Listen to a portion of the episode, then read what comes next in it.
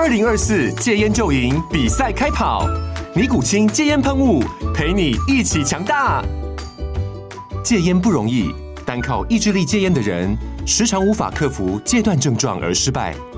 尼古清戒烟喷雾将是你的神队友，简单一喷，药品急速释放，立即缓解七大戒断症状，不限场合提高戒烟成功率。除了尼古清神队友，你还可以寻求专业医疗人员协助，一起迈向戒烟成功之路。尼古清戒烟喷雾，用科学方法戒烟，请咨询全台各大药局及戒烟门诊。本广告由尼古清戒烟喷雾、卫部药书字第零二七八三五号提供。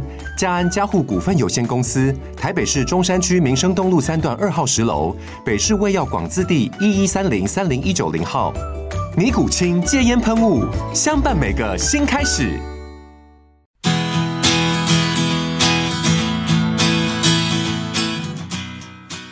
大家好，我是哲学妈妈，欢迎来到 Debug 严选。大家好，我是大叔。那今天我们一样呢，想要跟大家分享一部影片。它虽然不是新片，但是也很值得讨论。那这部片呢，是大叔推荐的。嗯。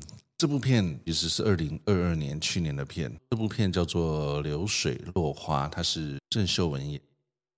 嗯，我看我完了以后，我才回头去看看这部片的介绍，发现哦，他在去年好像也有那么点名气。我先说我为什么。会喜欢这部片，因为我很喜欢陈奕迅的一首歌叫《落花流水》，然后他的歌词的意境，他有这么一点点异曲同工。其实事情是这样子的，有一次呢，就是在车上，我们就在讨论彼此喜欢的歌。那时候大叔就说他可能年纪到了，所以他最近蛮喜欢陈奕迅的歌。他就提到有一首歌叫做《落花流水》，对，那这个歌词的内容其实就是在讲。它是一首广东歌啦，对，他就在讲说，其实每一个花瓣或是每一个花朵，河流它只能陪伴它某一段。对，它其实那个歌词的意思就是，河流是一直在进行中，当花瓣掉落到河流上面的时候，河流承载着它，跟着它走了一段旅程。但是在这旅程结束的时候，这个河流理解了它的责任就是载着它一段路而已，它就是陪伴的段路，就是它的。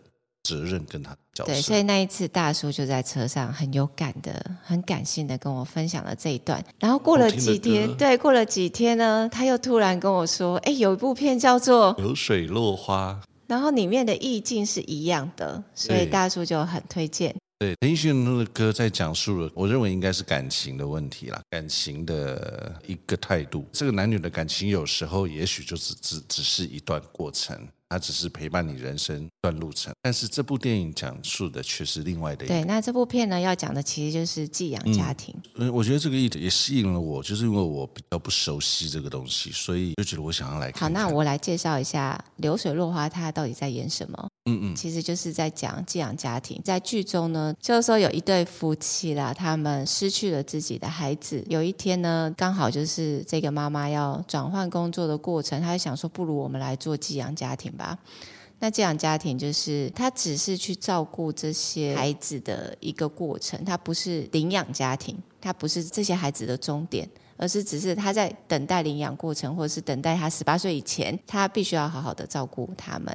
所以可能这个孩子他被领养了，或者是他怎么了，他马上就会换到其他的寄养家庭。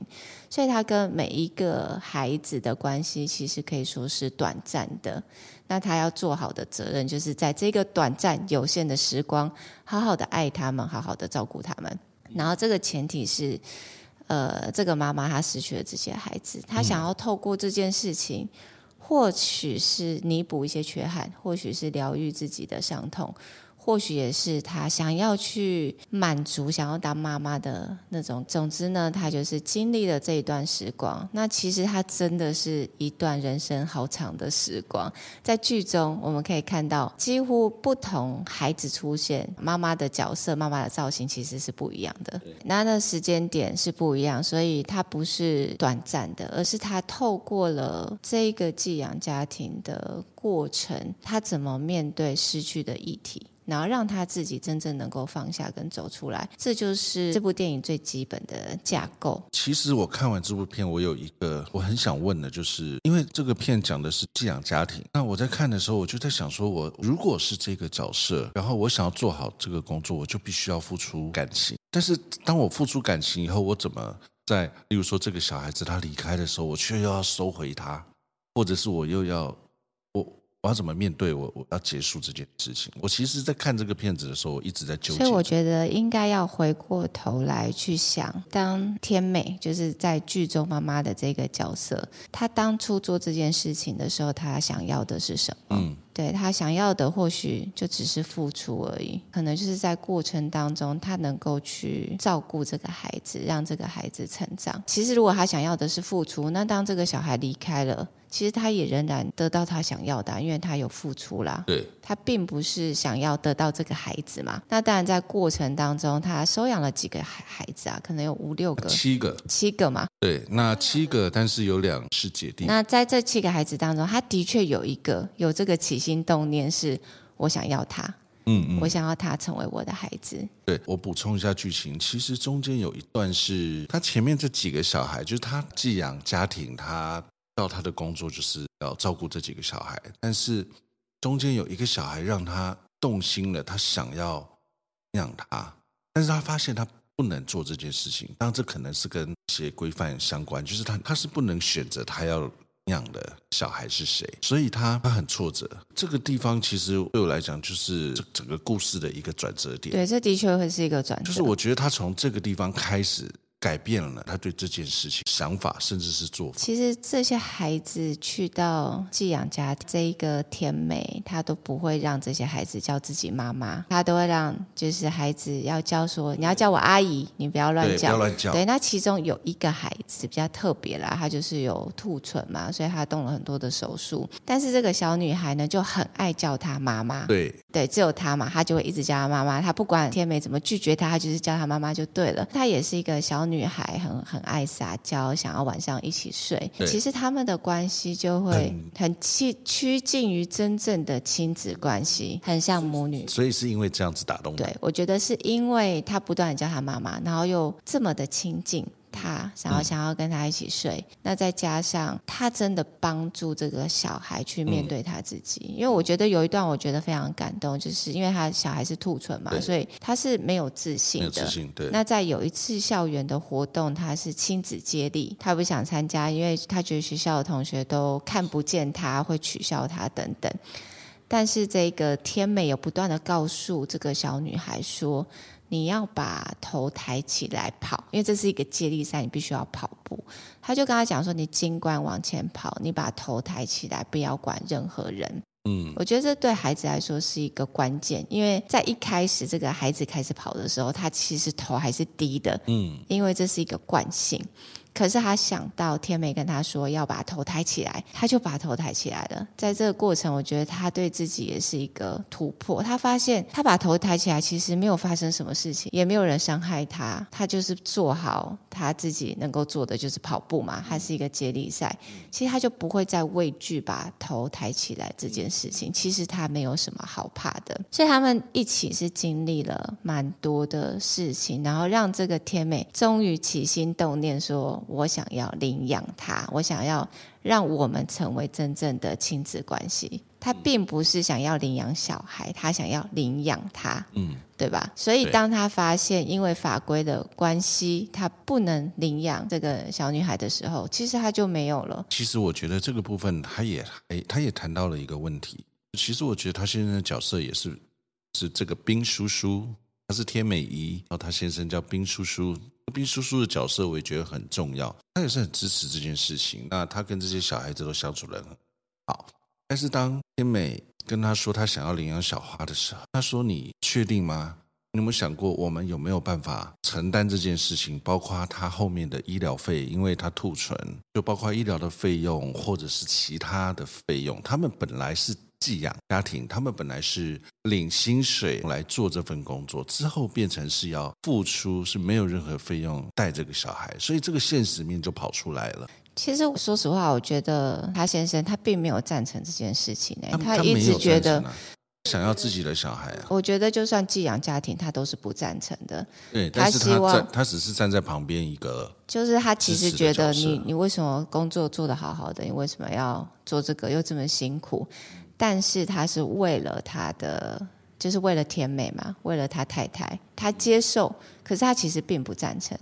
他就在旁边陪伴着他来做这件事，然后他也一起来做。可是他的出发点，我觉得他就觉得你去做一个工作就好了，你何必要这样？你就是在自己伤口上撒盐吗？或者是你是不是想要弥补些什么？我觉得这他都看在眼里，但是因为你想做，所以我就让你做，我就支持你。虽然我可能不是觉得这么有必要性，对，我觉得他的角色会是这样。对啊，他一开始只是他就是一开始是说为什么什么鸟。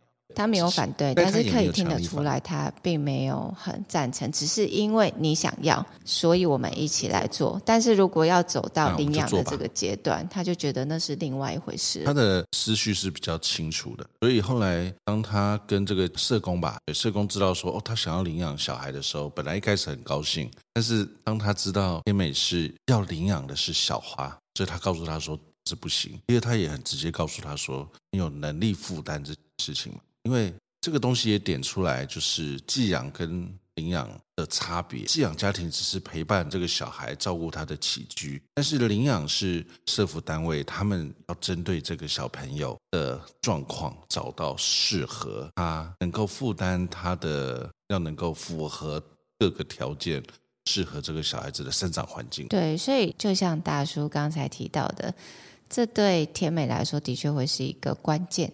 因为他可能在这之前，他都还是很依恋于妈妈的这个角色，然后在这个寄养的过程当中，他也获取了他好像是一个妈妈的温暖。但是在这个事件之后，他其实又算是认清现实了吧？嗯嗯，对，所以他就完全回到寄养家庭的这一个角色，嗯，然后去照顾这些孩子，但是他不会再想要去成为他们的母亲了。对，其实有一个点，我其实还蛮想听听这些妈妈，你看到那个。的时候，身为一个妈妈，你什么样的感触？那应该是第二个小孩，我有点忘了，他叫什么？就是他在学校，在学校被欺负，天美也被学校调去啊。他讲了一句话，因为他要为这个小孩子出的，可是这个小孩子因为很没有自信，所以他什么都不敢说。就他跟他说了，说你刚刚只要说一句话，我就会为你。记得那个桥段？我记得。对，就是他们在街上的时候，其实那个地方我还蛮有感触的。这个小孩子可能就是他没有自信，他觉得这个不是他的爸妈吧。是不是因为这个样子？可能就是他觉得不会有人为他挺身而出，然后他就是一个问题小孩，他讲什么都不会有人相信他，所以他就选择沉默。天美就是这个妈妈，她就选择了我跟你是站在同一阵线的，这个相对也也为他们的关系有一个进一步的转换。就等于说，他讲完这句话的时候，他们是手牵手一起回家的，然后他们可能一起吃冰棒，然后一起做一些事情。就无论是哪一个孩子啦，我觉得他天美做到最让人感动的，并不是照顾他们的三餐而已，而是他成为这些孩子一个支持的力量。嗯，就包含第一个孩子嘛，他就讲说：“我，你只要说一句话。”我就会为你发声之类的。那包含第二个孩子，他告诉他说：“我忘记是第二个，就是那个兔唇的。”他告诉他说：“就是把头抬起来。”包含就是一个姐弟跑出去乱玩，然后把自己陷于危险，他们还是把他接回来了，叫了救护车。可是他并没有去责怪他们，他，他只跟他说没事了。他是用这样的方式让小孩子也理。对，我觉得他就是一个很稳定支持的力量。我觉得这个很可贵，因为不是所有的父母都可以做到这一点嘛。我觉得他也是在这一个一个的过程当中，他自己找到，应该是说他的他自己的成长。对，这的确一定是过程，他不会从一开始他就学会了这一切，他就知道自己是一个支持的力量，而是在这个过程当中，他摸索出。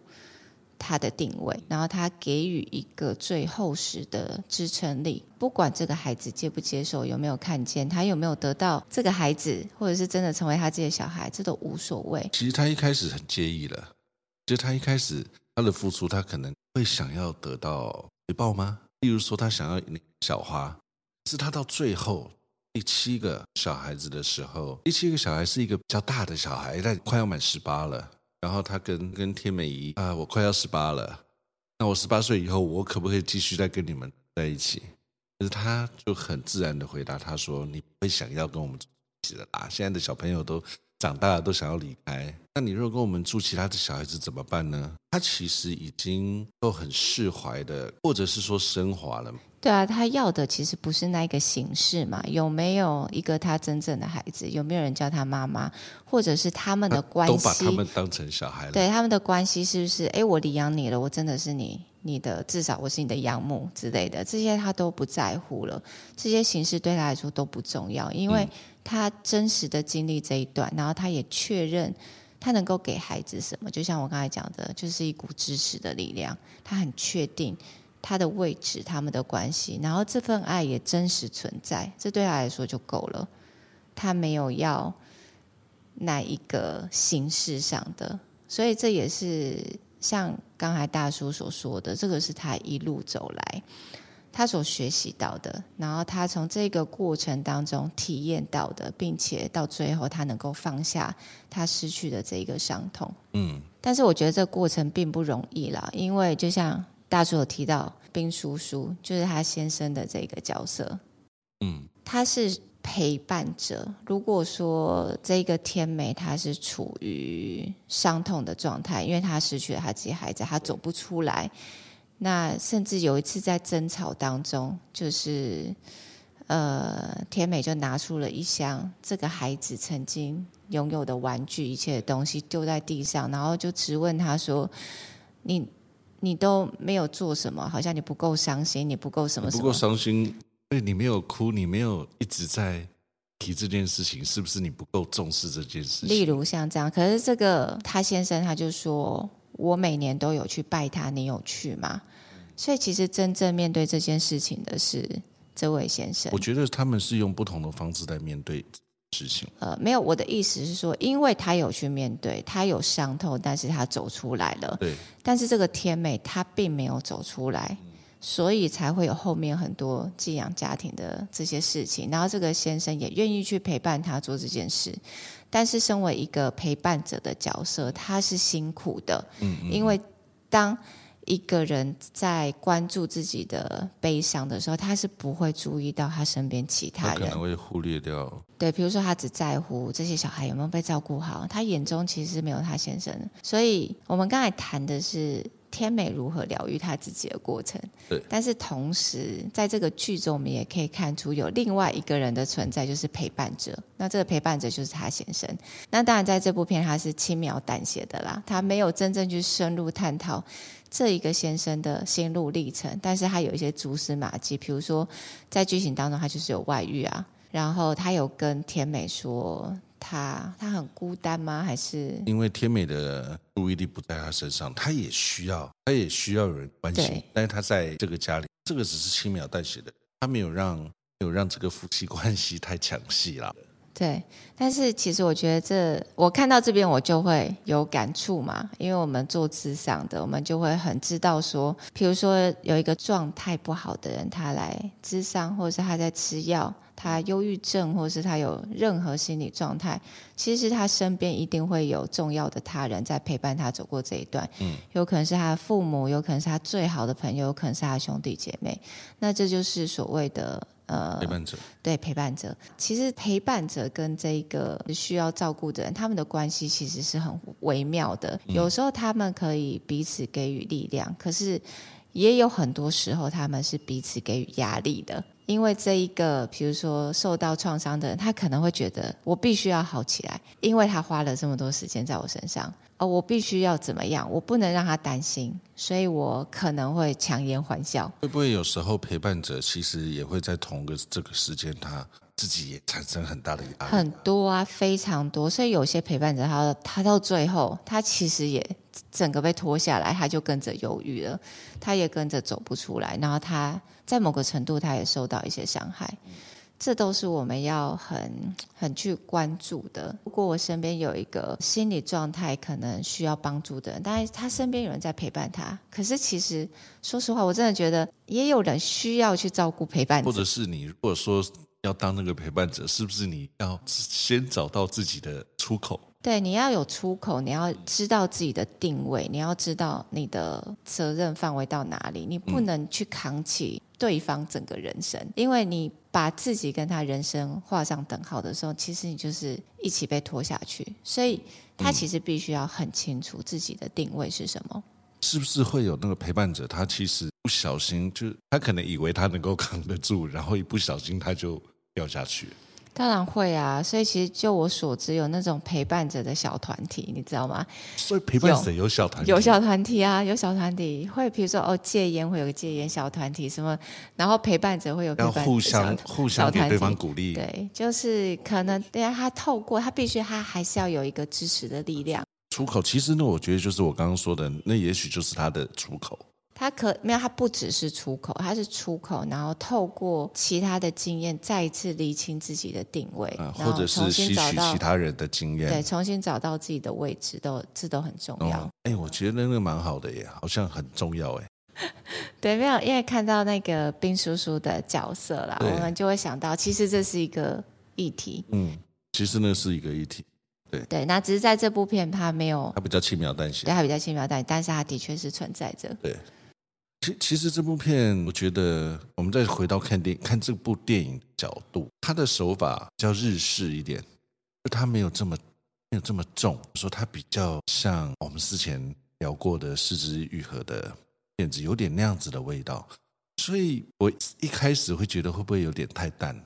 是其实我一直看看看，它其实。并不是这么无聊哎，我我其实是真的还蛮推荐，如果有时间的人可以去看一下这部。对啊，这部片没有很久啦，它大概一个半小时嘛。啊、其实大叔讲的没错，它步调是缓慢的。对，那它有很多风景的转场，然后它有很多的画面去累积一个情绪或者是一个心情。那其实看起来的确不知道为什么不会有沉闷感，也不会想要快转。嗯、我我觉得哲学妈妈可能那时候听到。我想说要介绍这部片的时候，稍微我我在想他应该有有稍微愣一下，说哈，让我去看港片。没有啦，我们我不会，我我，我港片我也 OK。我想说你可能比较少看，因为啊，我会这么说的原因是因为我还蛮喜欢郑秀文她的歌，跟她以前演的片，以前演的很多电影，其实我都还蛮喜欢的。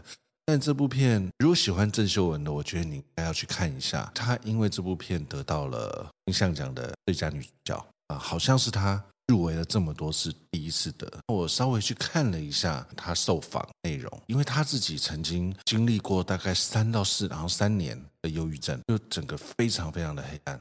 那这个是他克服的段那段时间以后，对于演戏这个角色的另外的一种诠释。他说他以前都会很很用力的想要把角色演好，表现他自己。他觉得这个是他以前对于演员的一个诠释。他现在的他，他觉得他是在服务角色，服务角色这件事情，我就看完他这部片，他真的进到了角色里。那我觉得喜欢他的人可以去看看。对，我觉得这部片关于这个角色啦，的确他是非常细腻的，因为在不同时期，其实他的妆不一样嘛，妆发不一样，然后包含性格也不一样。你不同时期，你内心的状态会不一样，你表情呈现出来的反应，对，或者是其实都是不一样的。对，其实都是他的挑战。对，我觉得这就是他的细腻之处，他有很明显的演出不同时期的他，他的心理状态是什么。其实。就我是蛮注意到妆法的啦，一开始最年轻的那个他，反而眼袋很深。他没有妆，对，就是他反反而看起来是很糟糕的，对，很憔悴的。但是随着他的年纪增长，他的状态是越来越好的，就是比较越来越容光焕发。对对对对，看得出他心态上就是整个健康。对对，我觉得这个是呃非常细腻的，他不会因为说。我很年轻领养这个小孩，所以我从年轻到老只是一个生理上的变老，其实有描绘到内心的状态。所以他其实一开始是憔悴的，是累的，是充满伤痛。但是在这个经历的过程，他越来越饱满，他越来越充实。他的精神上，对，他的内心是越来越平静的。那这一切也透过他的外表去呈现。嗯哎，我觉得这个真的是很细腻，细腻的，非常细腻。对，导演还蛮对。那包包含大叔刚才提到，他的确是步调缓慢，但是一点都不无聊。比如说，我们用一个半小时，对我来说啦，好像看了一个人，他用了他的一生去疗愈一个伤痛而已。其实，我们就用一生去学习一个课题。那这个课题可能是感情的，可能是亲子的，可能是失去，也或许是放下等等。但是，有时候我们这一生到底忙忙碌碌，做了这么多事情，到底是为什么？其实有时候就是要学一样东西，从所有的人生体验里面去放下一个执念，或者是走出一个伤痛，或者是学习爱跟被爱。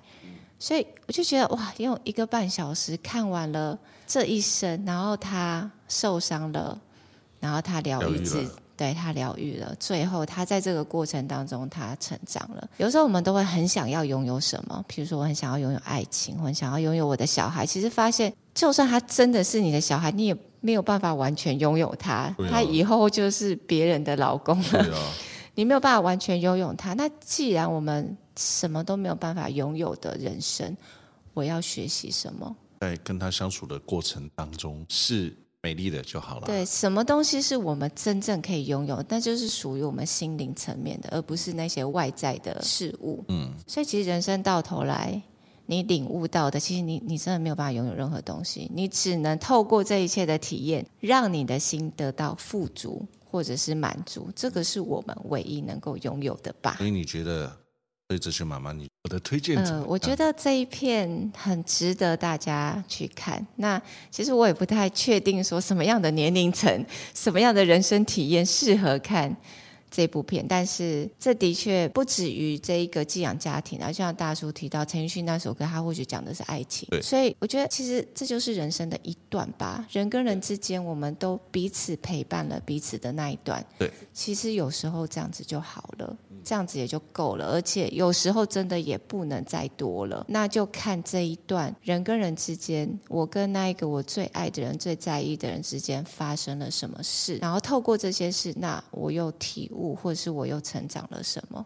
所以我觉得可能不一定是只有寄养家庭，只有亲子，他在爱情、在友情、在很多人际关系，可能都可以体会到这个层面。不是说，这部电影他用寄养家庭这个故事来体现这事情。没错，甚至一个老板用心用力的培育栽培一个员工。